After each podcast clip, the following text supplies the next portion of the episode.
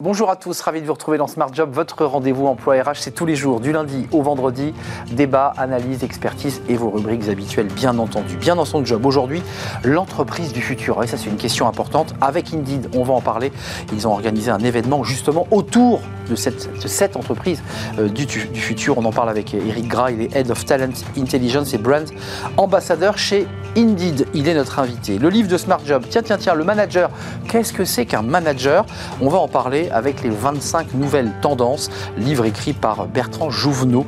Euh, il est président des brigades du marketing. Il nous fait bah, l'historique du manager depuis, euh, depuis Taylor, depuis le, le, Taylorisme. Et puis le cercle des experts, euh, comme chaque vendredi, assurance chômage, la concertation, les partenaires sociaux vont commencer à, travailler sur, euh, sur ce texte. Et puis les retraites, ça coince. On y reviendra avec nos invités Stéphane Marchand, Jean-Christophe Sibéras et Alexandre Lamy, nos trois invités, nos trois experts. Et puis on terminera avec fenêtre sur l'emploi, recruter mieux, mais recruter sur les réseaux sociaux. Tiens, c'est Julien Morisson qui nous en parlera, le CEO, le fondateur des années folles, les influenceurs.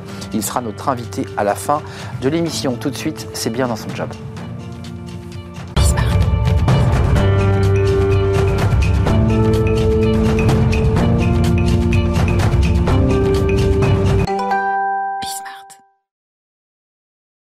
Bien dans son job et on va faire un focus aujourd'hui, on va essayer de se projeter sur l'entreprise du, du, futur. Bonjour Eric Gras, merci d'avoir répondu à notre invitation. On est très heureux d'avoir Indeed sur le plateau parce que le Covid vous bloquait, vous n'étiez plus autorisé à, à, à, vous exprimer pour des raisons de, de, règles sanitaires. Là, on est en présentiel et on est très content.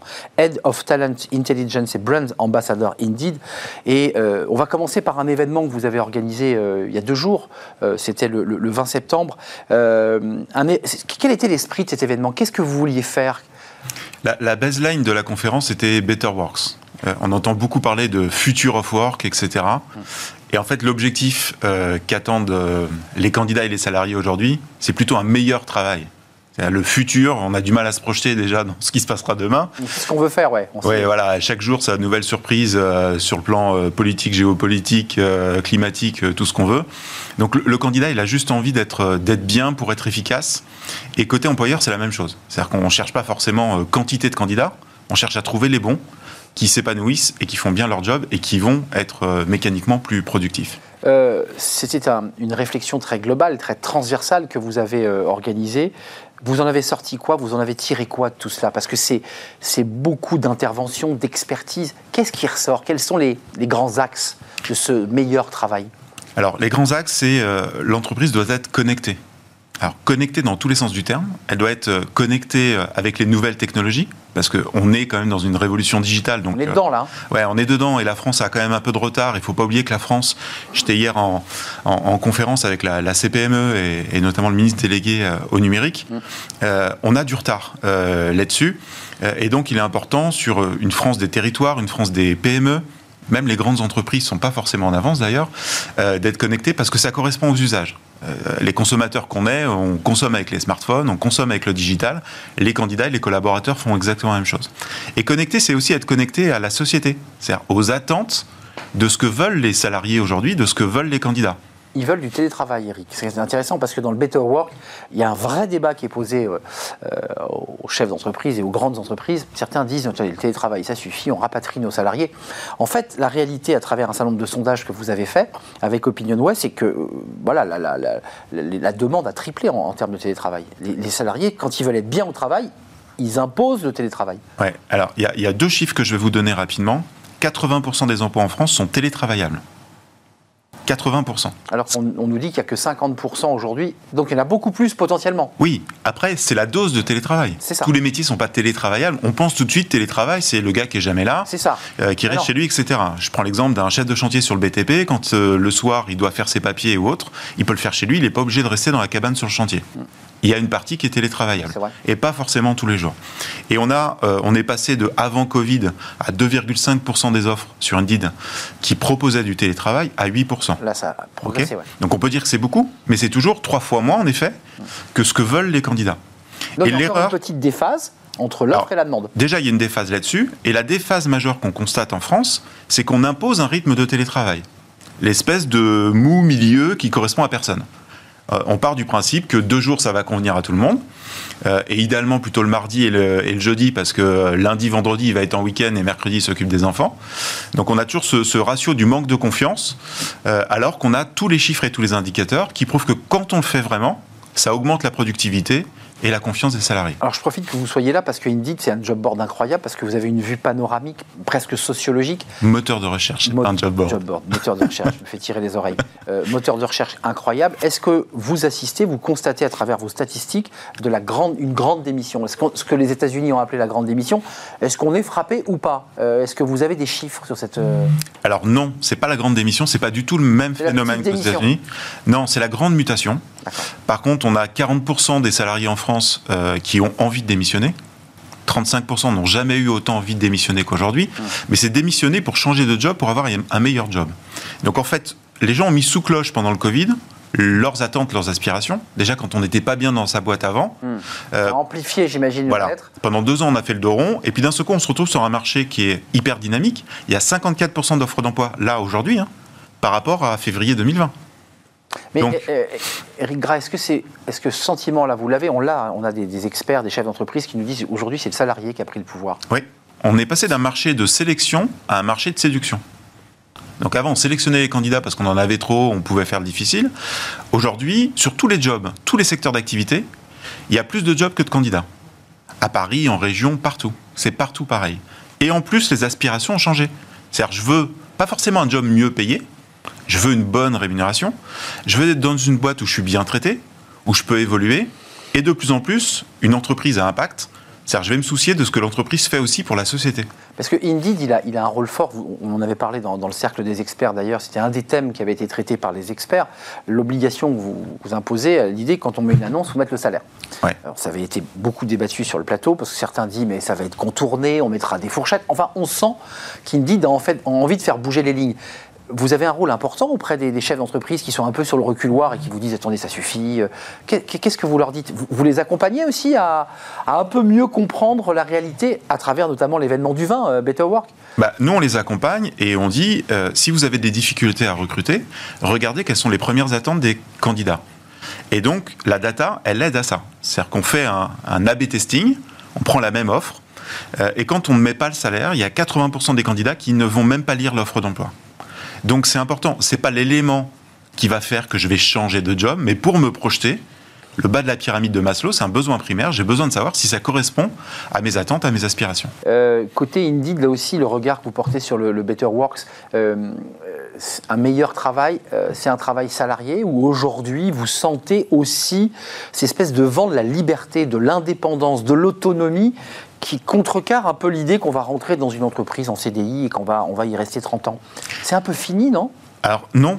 Euh, et d'ailleurs, toutes les études qu'on fait montrent que notamment les plus jeunes veulent plutôt un CDI et se projettent plutôt sur une période de 3 à 5 ans. Donc la sécurité Plutôt de la sécurité pour se projeter et justement avoir cette fameuse expérience qu'on demande à tous les jeunes et qu'ils n'ont pas. Bah se former dans l'entreprise.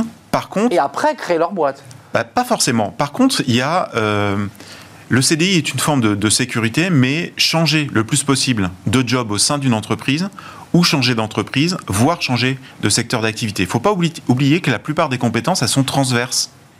Et en France, on a du mal à recruter des compétences transverses.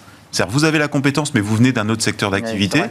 Euh, souvent, on dit, bah non, il n'a pas l'expertise dans le monde de la pharma, par exemple, alors qu'on recrute un commercial si c'est un bon commercial, il est capable de vendre de la pharma et capable de vendre autre chose. Ça, c'est une petite révolution à faire encore. C'est-à-dire créer de la transversalité dans les compétences. Il n'est pas compétent en pharma, mais par contre, il va très vite apprendre la pharma parce que c'est un très bon vendeur. Absolument. Il va se débrouiller. Et ça, on n'est pas très anglo-saxon de ce point de vue-là. Non. Merci Eric Grad d'être venu nous rendre visite. Better Work, euh, j'imagine qu'il y, a des digests, on peut retrouver des vidéos, évidemment, tout ce qui a été dit pendant euh, cet événement du, 20 septembre, c'était hier. Euh, et puis vous allez en tirer, j'imagine, beaucoup, beaucoup d'informations pour, bah, pour, pour, vous nourrir et puis nous nourrir aussi, évidemment. Head of Talent Intelligence et brand ambassadeur chez Indeed, qui n'est pas un job board, faut-il le préciser. Je, voilà, que les choses soient bien claires. Merci Eric, et vous revenez quand vous voulez, évidemment, nous éclairer à travers vos chiffres et, et vos datas. Tout de suite, le livre de Smart Job. Alors, c'est un sujet d'ailleurs qui impacte peut-être Indeed. C'est un livre passionnant sur l'histoire du, manager, son évolution. Et, ben, il, est, confronté à multiples euh, tensions et difficultés, ce, manager. Et on en parle à travers eh bien, le livre qui a été écrit par Bertrand Jouvenot. Il est notre invité.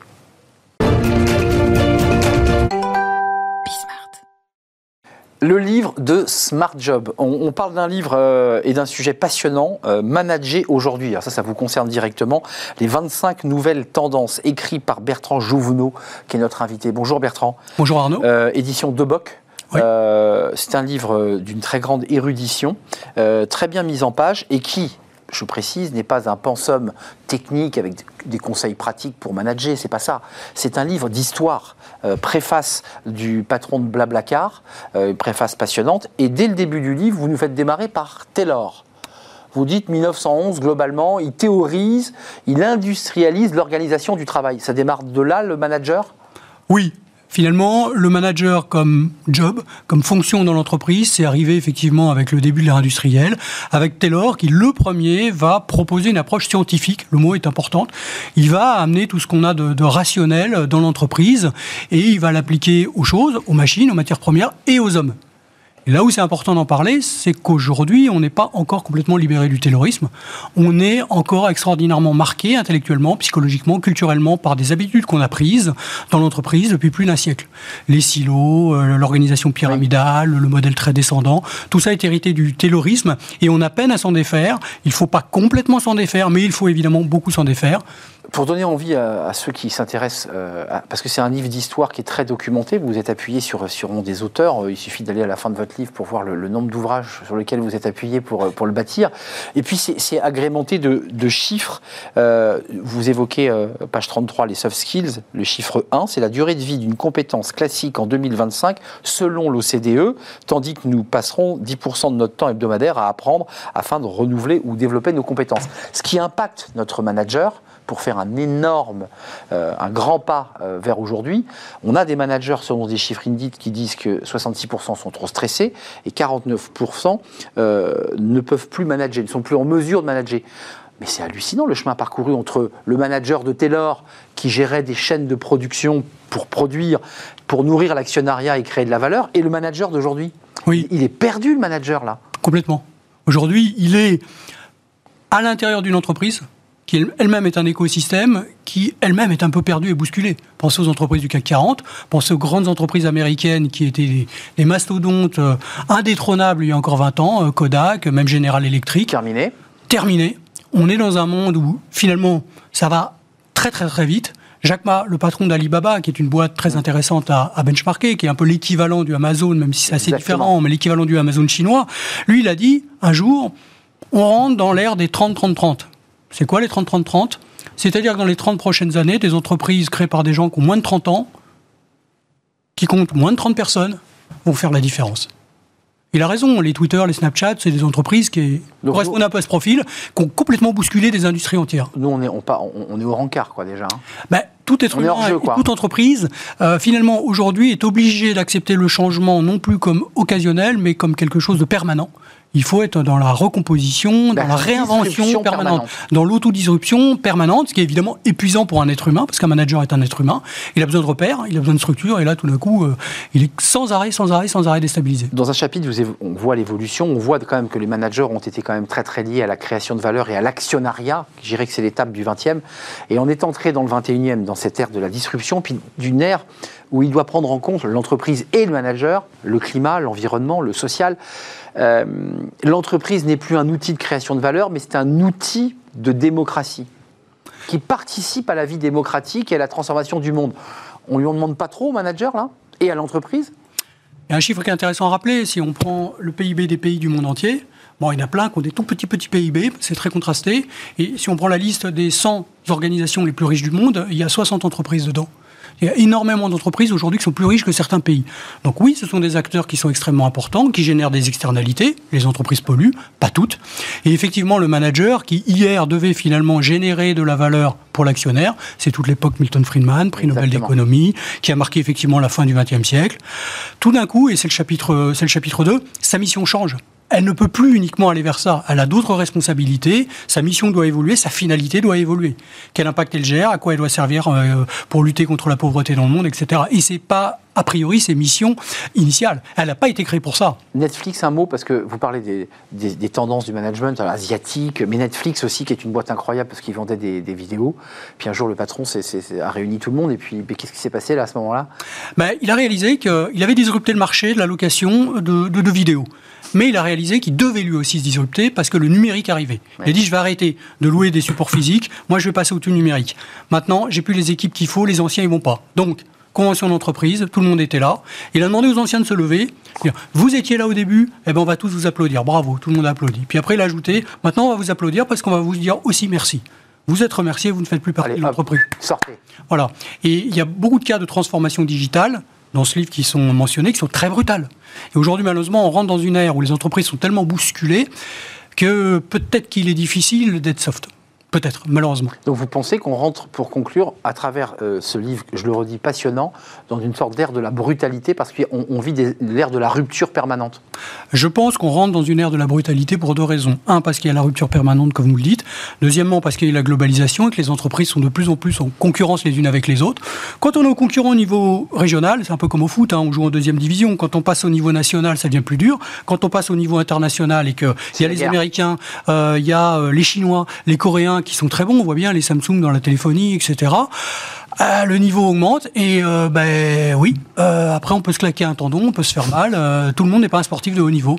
Et du coup, ça rentre, ça, ça, conforte une espèce de capitalisme très darwiniste qui n'est peut-être pas souhaitable. Mmh. Avec des concentrations permanentes. Avec des concentrations, eh des empires qui se créent très vite, qui disparaissent très vite. C'est ça. Merci. C'est passionnant. Euh, de vous entendre, euh, Bertrand Jouvenot.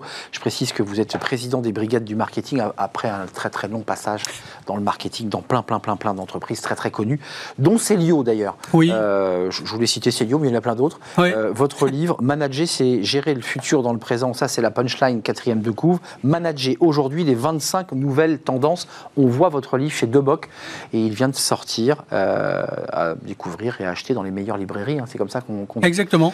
Merci de nous avoir rendu visite. Euh, et à très très bientôt. On fait une courte pause, les experts de Smart Job vont arriver. Il y a deux sujets qui évidemment agitent l'actualité et qui sont en lien direct avec notre émission. Euh, l'assurance chômage, la réforme, les partenaires sociaux vont être concertés. Ils ont reçu un document de travail, c'est de la concertation. Et puis évidemment la réforme des retraites, ça coince à cause de ce fameux amendement euh, au projet de loi de finances de la sécurité sociale. Et c'est vrai que François Bayrou a créé un peu la discorde en disant que ce n'était pas une bonne idée. où va-t-on? On va en parler avec nos, experts parce que ça impacte évidemment ces questions d'emploi et de maintien à l'emploi. C'est juste après et c'est les experts de, de Smart Job.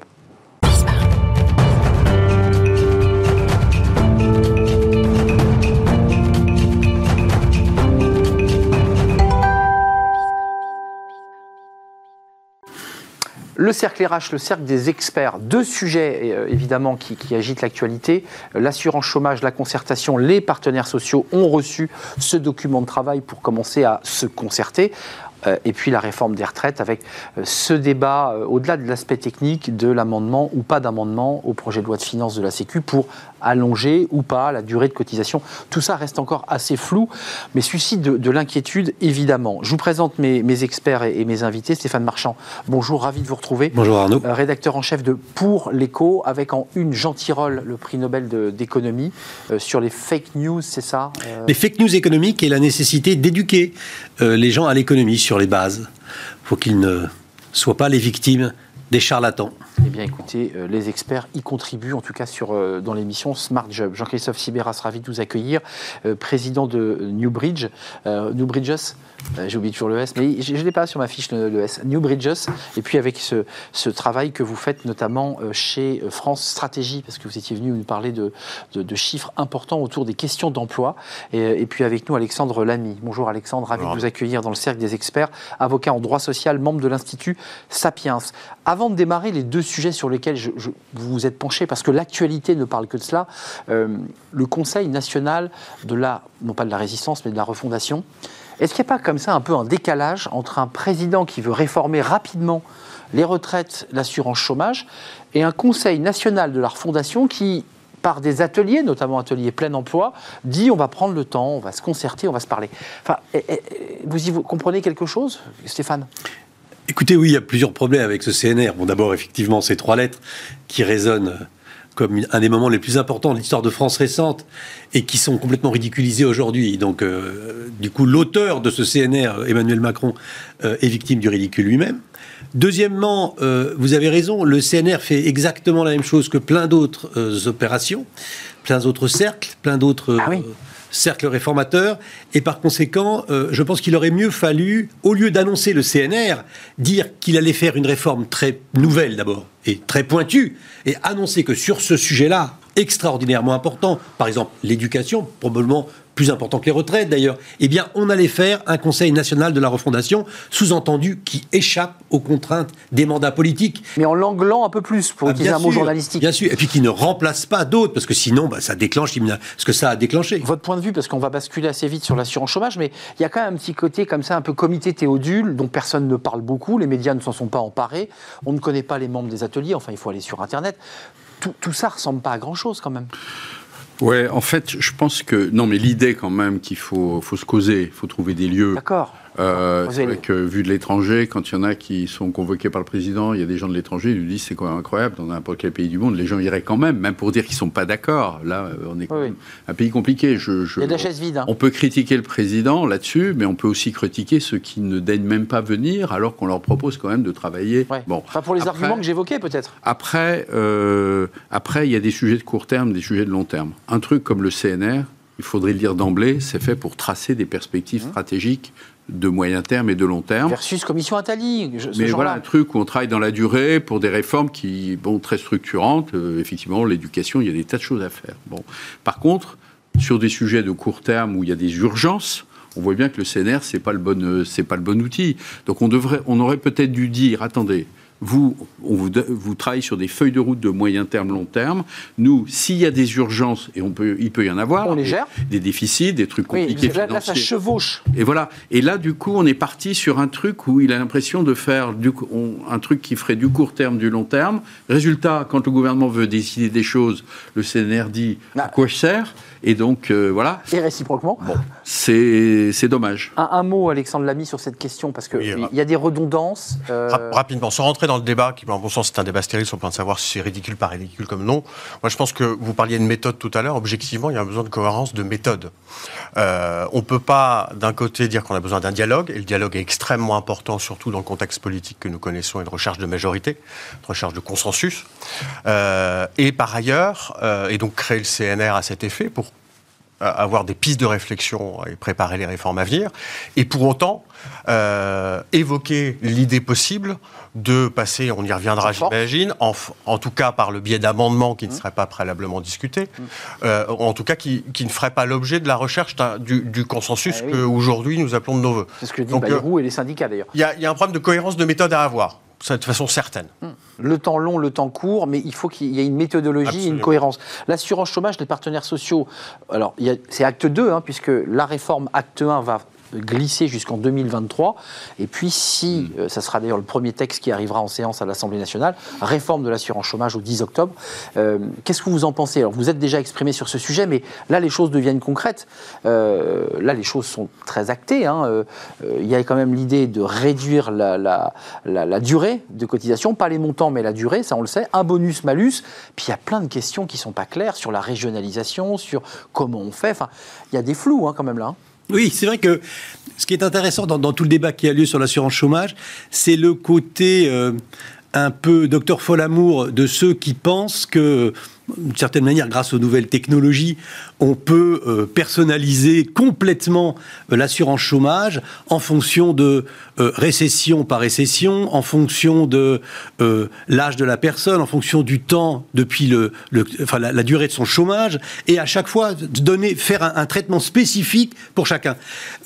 apparemment, ça, apparemment, c'est techniquement concevable, mmh. c'est politiquement très très difficilement imaginable. Le rapporteur, le député Ferracci, dit que c'est possible, qu'effectivement on va pouvoir travailler sur le rassemblement avec France Travail qui se réforme de tous ces acteurs pour régionaliser. Ça demanderait un niveau de décentralisation de, la décision euh, et d'une territorialisation de la décision qui, bon, euh, mérite d'être étudiée en tout cas. C'est de l'innovation. Messieurs, est-ce que au fond, ce qui, ce qui, ne veut pas dire son mot, c'est une réforme qui dit qu'on entend euh, les indemnisations sont trop longues, trop importantes, trop onéreuses et ne remettent pas suffisamment les salariés dans le désir d'aller travailler. Parce que la philosophie finale de fond, c'est celle-là, au-delà des enjeux très techniques, de durée, de calcul.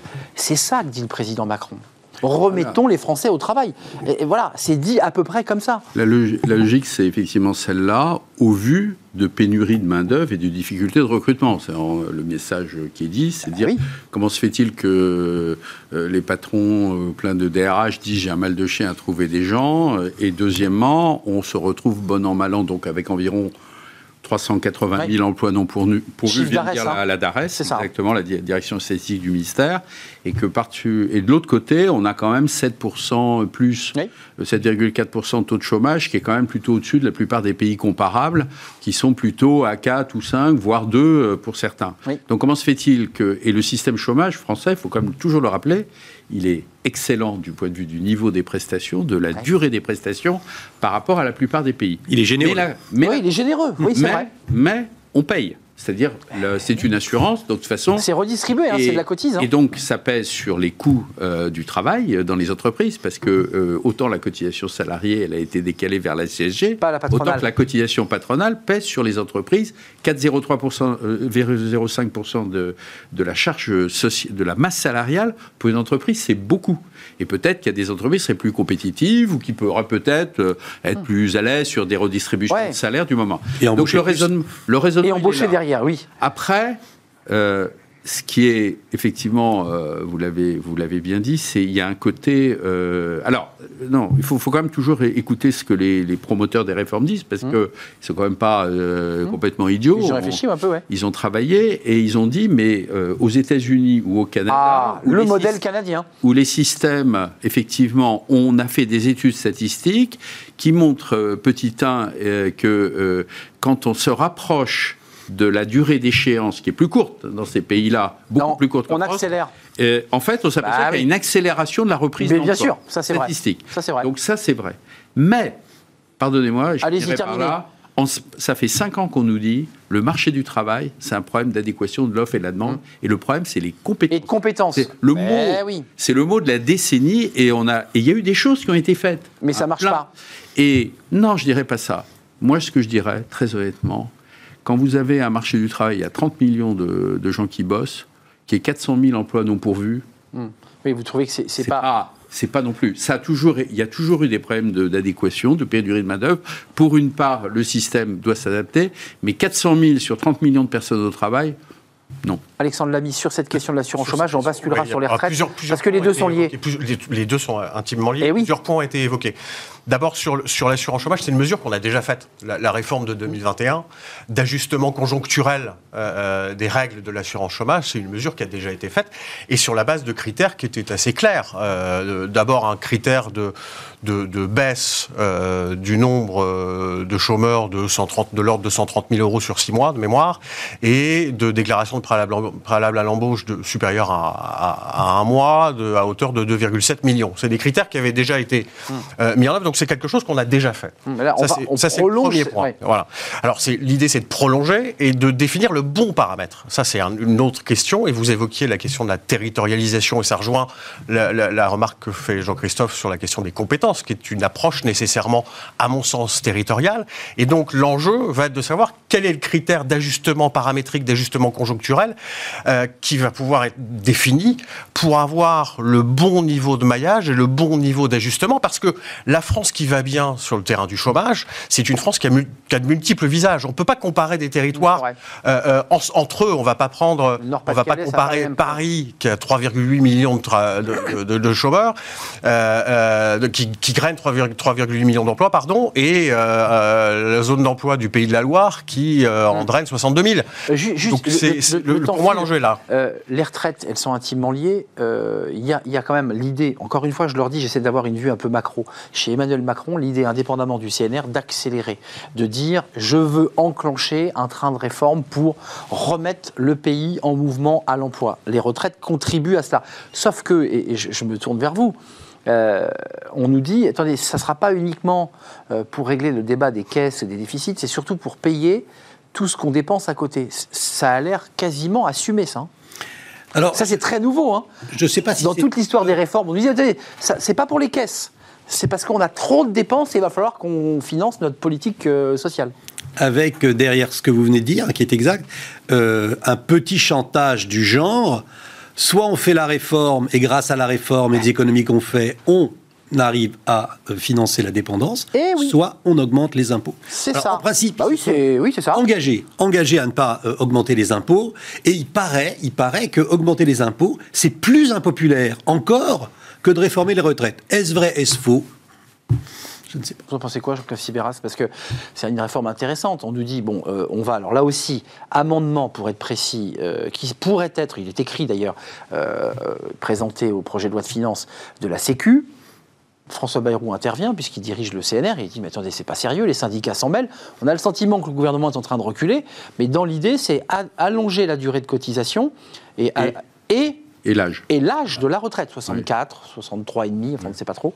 Euh, Qu'est-ce que vous en pensez? Tout ça pour financer euh, nos dépenses. Alors, Enfin, c'est un peu, c'est un peu quand même. euh, Euh, plus- plusieurs choses. Il y a eu un rapport, la comité Ouais. d'orientation des retraites, qui a quand même dit que même si les régimes sont à l'équilibre maintenant, deux excédents là. et- mais quand même. Excédentaires. hein. Et on sait que quand il s'agit de remplir des caisses, il vaut mieux s'y prendre pas trop tard, sinon les- il y a Mm. quelqu'un qui paye le déficit. hein. Bon, et quand c'est l'impôt, ça veut dire que c'est tout le monde. bon, même les gens qui sont déjà retraités d'ailleurs. Bon, enfin, donc et puis bon après Ça, il y c'est a, le- récent, hein, il y a le- le fait. Alors là encore, euh, ce qui est assez frappant, en dehors des histoires de la concertation, c'est qu'on change de, de, de- de raisonnement. Pendant cinq ans, on a eu une ré- tentative de réforme de retraite qui- qui était fondée non pas sur des problèmes financiers, mais qui était l'idée de faire un système unique, Systémique. euh, Ouais. euh, systémique, euh, global, homogène. Régimes spéciaux. parce qu'il y, a, euh, il y avait des inégalités. Euh, C'est vrai que les régimes spéciaux coûtent très cher à l'État et donc à tous les Français, même ceux qui ne travaillent pas dans les, Bah oui. les transports ou la RATP. Là, on inverse Bon, le voilà. process là. Et là, on change de logique, on revient à une logique financière. Donc ça, c'est la première chose. Et c'est comme l'histoire des compétences. Le chômage, tout à l'heure, c'était euh, il y a cinq ans, c'était les compétences. Maintenant, c'est autre chose. Après, euh, je pense que effectivement, euh, ce qui est un peu troublant, c'est de dire ça a financé autre chose, alors que c'est un système Ah, Nous d'assurance. sommes d'accord. Une assurance, c'est pas un impôt. Une assurance, c'est fléché. Vous cotisez et puis on sait où ça va. Et ça sert à, Et à- à si on financer veut faire caisses. une réforme surtout rapide, euh, on devrait nous le dire quand même. Le système français est déjà suffisant de solidarité, qui est formidable. hein. On a un super système. Il est déjà suffisamment tellement compliqué. Là, je trouve qu'on obscurcit un peu les choses. Il y aura un sacré effort pédagogique, ne serait-ce que pour des raisons démocratiques. Évidemment. C'est quand même beaucoup d'argent. C'est de l'argent de, de la plupart des gens euh, qui vont Bah oui, vous la soutenez la réforme juste euh, chez, chez- chez Sapiens? Parce qu'il y a quand même aussi certains Alors, a- qui disent mais attendez on a on a des jeunes qui rentrent pas à l'emploi, on a des et on va faire travailler les gens plus longtemps. Enfin il y a une logique aussi qui est liée à l'emploi. On se dit mais pourquoi pas créer de l'emploi et laisser partir les gens un peu plus tôt à la retraite? Ça c'est- une partie de l'opposition euh, Emmanuel Macron qui évoque ce sujet. Elle, c'est- elle est- elle est- cette réforme, elle est évidemment indispensable. Jean- Jean-Christophe l'évoquait tout à l'heure. Il y a une logique financière euh, qui, Ah oui, d'accord, qui mais est- en- qui est indiscutable. Sur le plan Euh, financier. Sur le plan financier. D'accord, Il y, a, d'accord. il y a deux éléments. Sur le plan financier, euh, elle, elle est indiscutable. Certes, on est excédentaire cette année, cette année à hauteur de 3 milliards, l'année dernière à hauteur de 900 millions. En revanche, quand on lit le rapport du corps, dans les 25 prochaines années, on est déficitaire. Et quand on lit plus en détail le rapport du corps pour l'avoir fait, ce qui est un- d'autant plus inquiétant, c'est qu'on se rend compte que d'ici à 2070, Hmm. on aura un nombre de retraités qui aura augmenté à hauteur de 7 millions, à comparer avec un nombre d'actifs qui, lui, aura augmenté de 100 000. Donc, c'est vous dire l'écart à hauteur à, à- horizon Donc le 2070. modèle ne marchera pas. Donc, et c'est la question que nous posons à Ah. Sapiens, c'est de savoir est-ce que le modèle de répartition tient encore Ah non parce qu'il marchait sur l'actif qui finançait le. Alors même que le modèle par capitalisation, qui existe dans certaines branches, notamment pour la branche pharmacienne, et aujourd'hui, parce qu'on a la chance de pouvoir s'appuyer sur des banquiers et des financiers de génie, et je me tourne vers vous, euh, en France, qui, dans un contexte de crise, sont surperformants. Donc ça, c'est la, la- la question. La question. Certains que- parlent d'hybrider le système. Ab- Absolument. Et pourquoi oui. pas Nous, c'est Bah, en tout cas la, question, peu. la question que nous nous posons. euh, Agir. Arco, hein.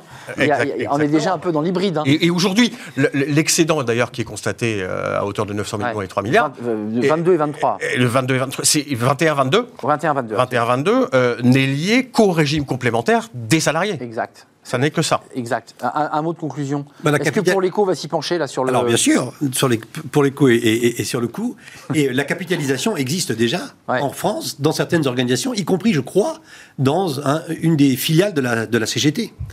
euh, dont, le, dont le, Ça, c'est un scoop. le, le système de retraite est entièrement financé par la capitalisation. Donc la CGT met une partie de l'argent de ses, ses- ses- ses retraites sur le CAC 40 et sur le marché international. Ju- Juste un dernier point pour revenir sur, le- sur l'emploi, parce qu'on a parlé de la logique financière.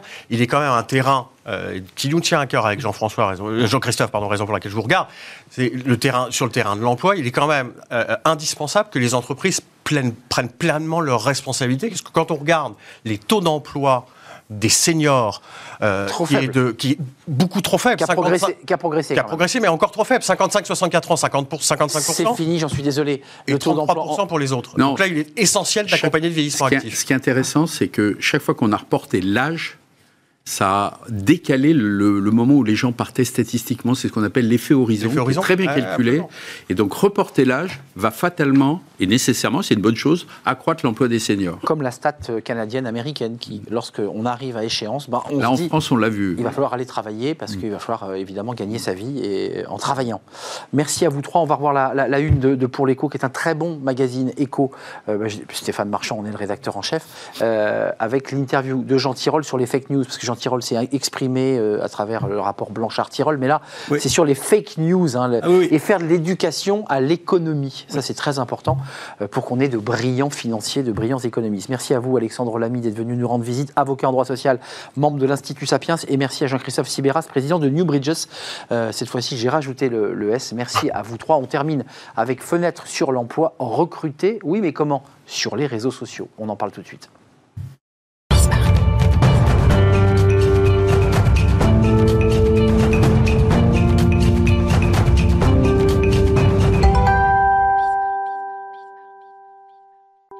Fenêtre sur l'emploi. Le recrutement, évidemment, on en parle dans cette rubrique.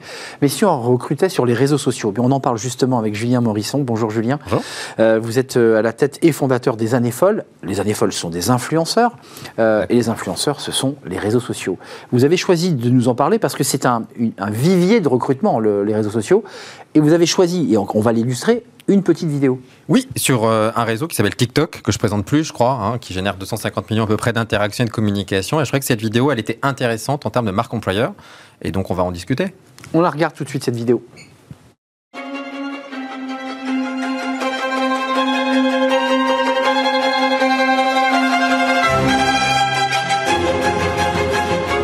Ah, on est d'accord. hein.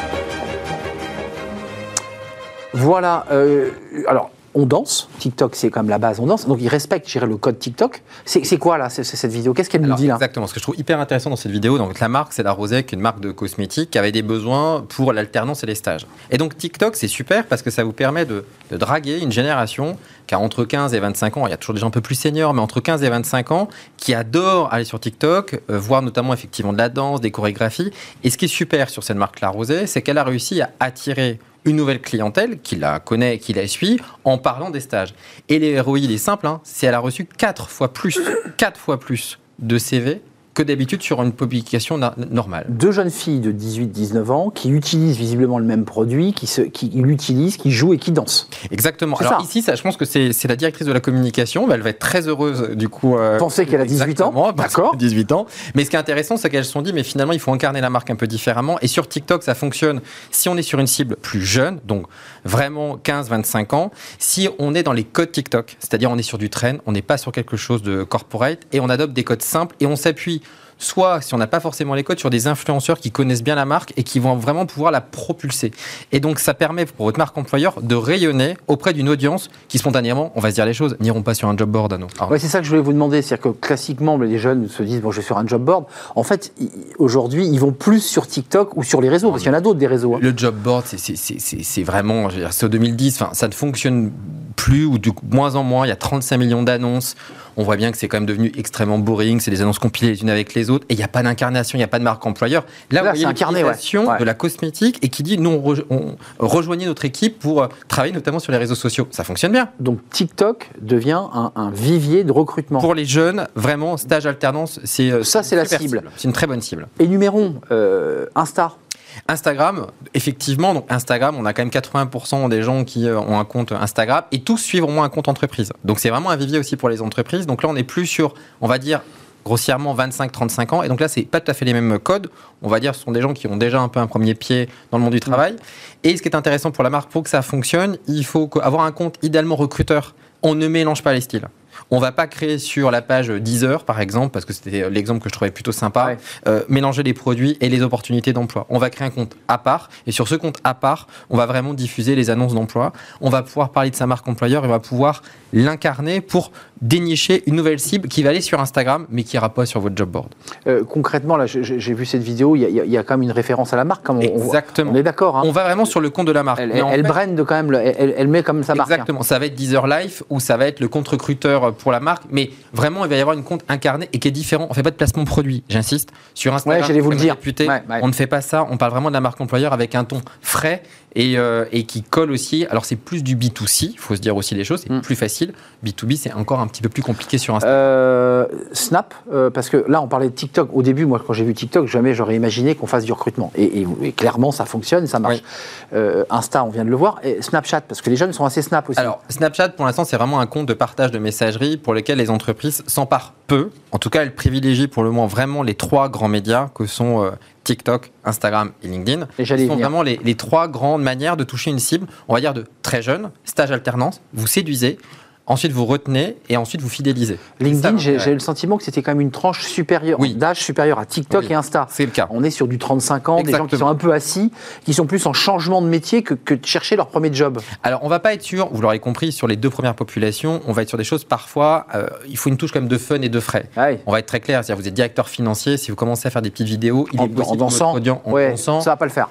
Bah disons que je suis pas convaincu forcément que l'audience colle. Je suis d'accord. Mais après vous pouvez faire connaître votre marque. Mais néanmoins je pense qu'il faut aussi derrière les plateformes, elles ont aussi cet intérêt de pouvoir cibler des gens un peu différemment. Et LinkedIn, on a quand même quasiment euh, presque 900 000 entreprises qui sont présentes dessus et 10 millions euh, d'utilisateurs actifs sur la plateforme sur une population plus de cadres et de cadres supérieurs. Mais ça ne peut fonctionner là aussi pour en revenir parce qu'elles ont toute une trame, c'est de susciter quelque chose catchy. On voit bien que ce qui fonctionne, c'est les mêmes. Vous savez les fameux plagiats, hein, souvent qu'il y a beaucoup. Ce sont des petites photos de personnages à qui on fait mettre du texte et souvent un peu humoristique. C'est ça qui va susciter l'intérêt. Il y avait une vidéo, notamment, je vous invite à, à- à regarder les comptes soit Nicolas Demarthe ou euh, de Louis Lélus, qui était, il y en avait un, c'était Où est Charlie? Et vous devez chercher. C'est marrant parce que c'était fait de Bayonne, donc en fait ils se ressemblaient tous. Mais en fait, l'œil est attiré et on a envie de consulter ensuite l'annonce. Et on voit bien que c'est ça le combat des réseaux sociaux, c'est de susciter l'intérêt, le eye contact. Merci Julien Morisson d'être venu nous éclairer sur l'enjeu de ces réseaux sociaux parce que ça se développe énormément. Euh, source de recrutement, euh, un peu fun, un peu sympa, un peu catchy. Un peu catchy. Catchy, j'adore. On terminera sur le mot catchy. Merci Julien de nous avoir rendu visite et à très très bientôt, évidemment, j'en suis sûr. C'est la fin de notre émission. Merci de l'avoir suivi. Merci à toute l'équipe. Merci à tous ceux qui nous regardent, évidemment, et qui sont fidèles à Smart Job. Merci à Raphaël pour la réalisation. Euh, merci à Alexis pour le son et à Héloïse. Euh, merci à Julien, euh, à Nicolas euh, Juchat qui m'accompagne et merci à toutes les équipes qui accueillaient les invités aujourd'hui. Bon week-end à tous, évidemment, sur Bismart. Profitez bien, prenez le temps et on se retrouve lundi pour de nouvelles aventures. Bye bye.